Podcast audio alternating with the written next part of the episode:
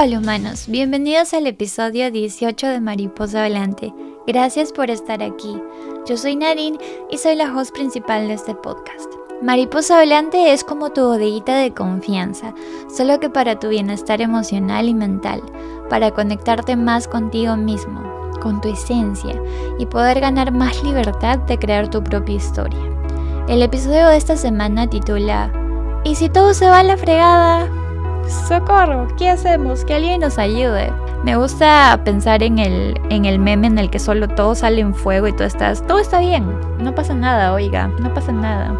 He sentido muy fuerte hacer este episodio porque después del el episodio de la anterior semana en el que hablamos de retomar poder sobre tu propia vida, reclamar el control sobre los cambios que tú creas en tu vida, hacernos más conscientes de la vida que llevamos, ¿Qué sigue después? Eh, pensé en, el, en, la frase tan conocida como eh, agarra al toro por los cuernos. Y este episodio se me vino a la mente porque estaba pensando, sí, pues no, o sea, qué, qué bacán, qué, chido. Eh, ya lo agarramos. hemos llegado ahí, ¿no? Agarramos al toro por los cuernos y buscamos a nuestra mamá y le decimos, mamá, mira, lo agarré, lo hice, lo hice. ¿Y qué pasa después? Yo sé que muchos de ustedes no se han puesto a pensar en esto, pero esto, esto es en mis momentos deep, ¿ya? ¿Qué pasa después? Después entras en conciencia de que en realidad estás encima de un toro y que lo estás agarrando por los cuernos y que al toro no le gusta eso.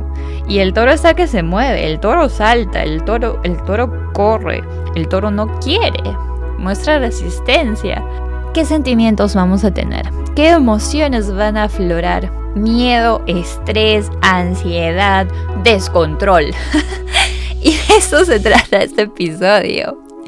De que, bueno, agarramos al toro por los cuernos y luego todo se va a la fregada, porque puedes terminar en el piso, puedes tener un accidente, o puedes simplemente quedarte ahí, pero a punta de miedo. Y por eso quería hablar sobre el miedo y cómo se relaciona al control. Sí, porque cuando nosotros agarramos al toro por los cuernos estamos afirmando, estamos, como dicen en inglés, making a statement, de que lo tienes, lo estás agarrando y tu intención es no soltarlo, ¿verdad? Ahora, cuando tú haces eso reclamas ese control, pero tienes que tener la fuerza suficiente de simplemente aferrarte y no dejar ir al toro. Y creo que esto me impacta mucho en el sentido de que no es fácil quedarse viviendo de forma consciente. No es fácil quedarse agarrando al toro por los cuernos.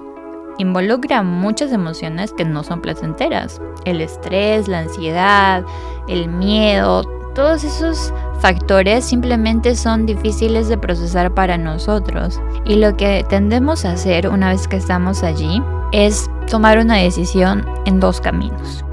El primer camino es o me aferro y le doy todo y me entrego con todo o simplemente me siento agradecido porque lo agarré, pero ahorita no joven. Entonces me bajo y pido ayuda, ¿no?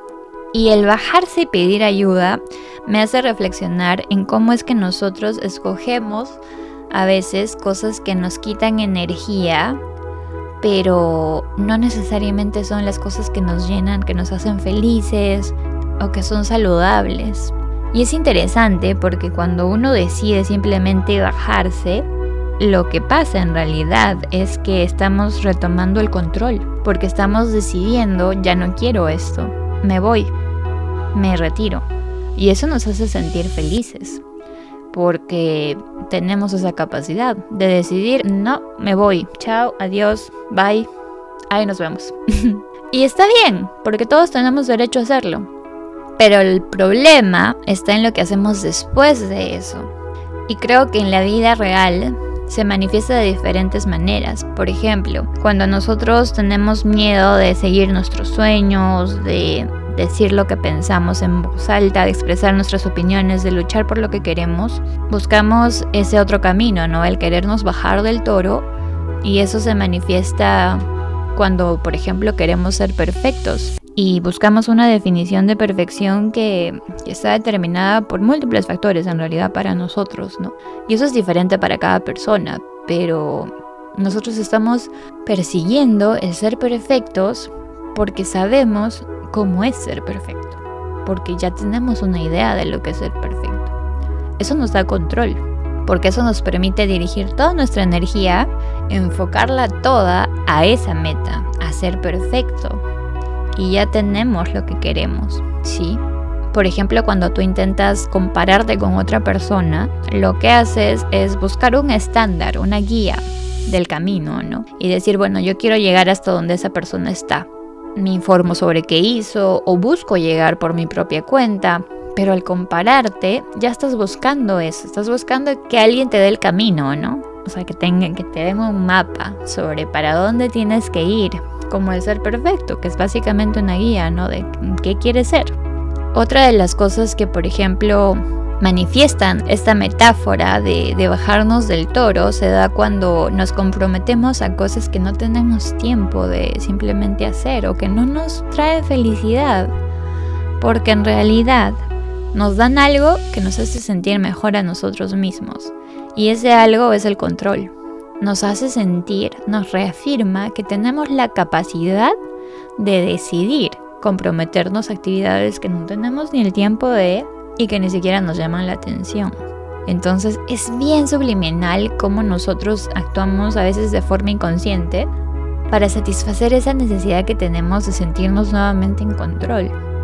Otra de las maneras en las que esto se expresa en nuestra vida cotidiana es el buscar la aprobación de los demás, el simplemente constantemente estar preguntándonos y preocupándonos qué es lo que piensan los demás de nosotros. Eso también es una guía, o sea, lo que piense, digamos, qué sé yo, María sobre mí, va a determinar cómo yo actúo. Si yo quiero que María esté complacida conmigo, entonces haré lo posible por verme bien ante María, por tener cualidades que le hagan sentir bien, porque la actitud de María siempre sea buena alrededor mío. Y eso es algo que yo puedo controlar. Eso es algo que yo puedo evaluar. Yo puedo hablar con María, yo puedo ver, observarla y ver qué le gusta, qué no le gusta.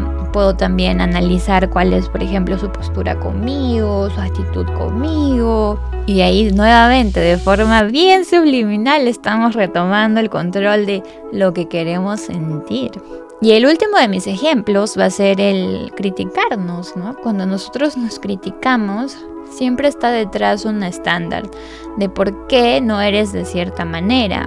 Es bastante simple en realidad. Cuando nosotros, por ejemplo, nos aferramos a errores del pasado, lo que, lo que ocurre es que reclamamos el control de quedarnos estancados. Porque puede que podamos simplemente sanar y hacer algo al respecto, pero el miedo a dar ese paso hace que inconscientemente digamos, no es que en el 2004 o es que hace 5 años y bueno, muchas personas pueden decirnos bien rápido, no, no, es que ¿por qué no lo dejas ir? ¿O por qué no haces algo? O sea, genera un cambio, ¿no? Tú por tu cuenta. Y tú sientes que no puedes, que te sientes estancado y congelado. Bueno, hoy te cuento que es probable que en realidad inconscientemente lo que estés haciendo es reclamar el control de no.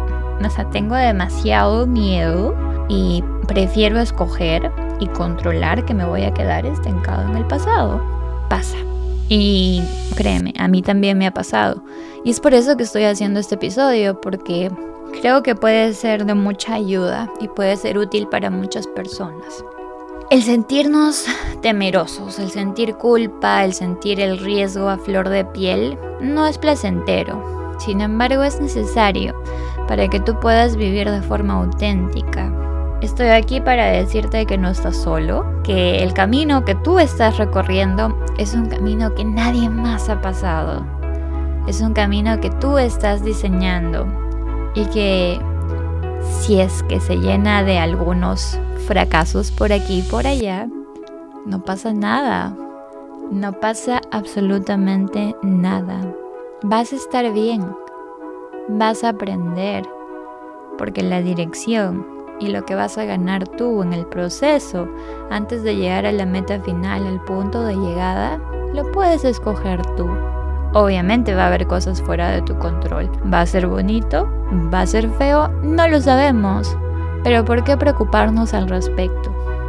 Hay una cosa importante que yo he aprendido en los últimos dos años y es que hay un balance entre el tener control y aferrarse al control para poder sentirnos bien y seguros y el simplemente vivir una vida completamente fluida y flexible y que venga lo que venga y, y a donde nos lleve el viento. Para mí se trata de un balance, para mí se trata de cuánto control quiero tener, que es lo que digo de vivir de forma consciente, y también el cuánta libertad quiero tener, cuánta flexibilidad con respecto a mi vida quiero tener, cuán fluido espero que sea este camino. ¿Realmente estoy dispuesto a que se vaya a cualquier lado? ¿O quiero asegurarme de que quizás si no tengo un punto de llegada hayan ciertas cosas que yo obtenga en el proceso? Incluso eso representa un poquito más de control y creo que tú eres el único o la única que puede decidir cómo va a ser ese camino. No va a ser fácil, no va a ser la cosa más placentera del mundo, pero créeme, vas a sentir mucho propósito en tu pecho, porque va a ser algo que a ti te llena, va a ser algo que tú estás decidiendo por tu cuenta y no te vas a basar en estándares de perfección, no te vas a basar en estándares de lo que los demás piensan o en complacer a los demás, no te vas a basar en errores del pasado, no te vas a quedar estancado, créeme, si tú agarras al toro por los cuernos y te quedas ahí, no te vas a quedar estancado.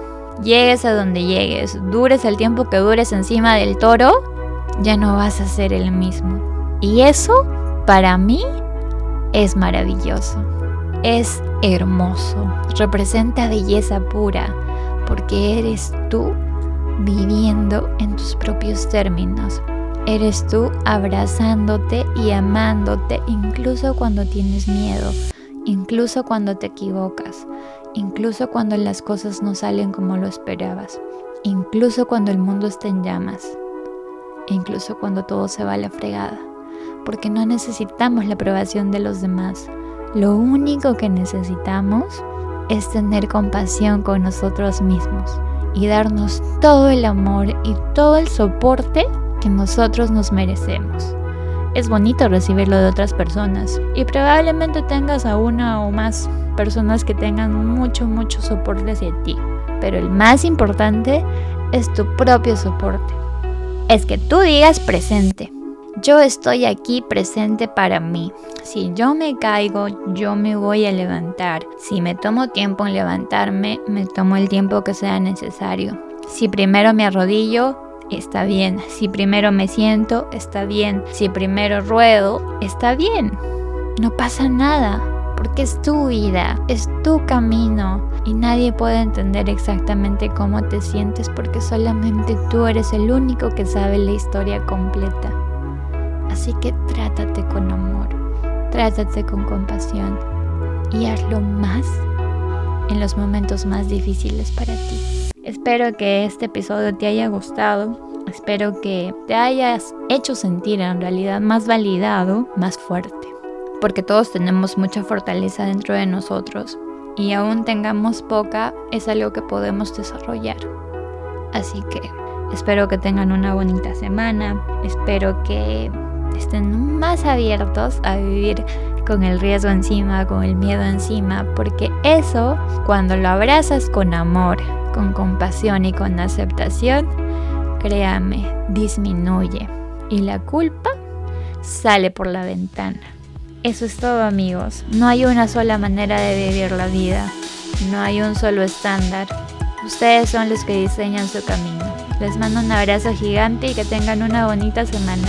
Bye.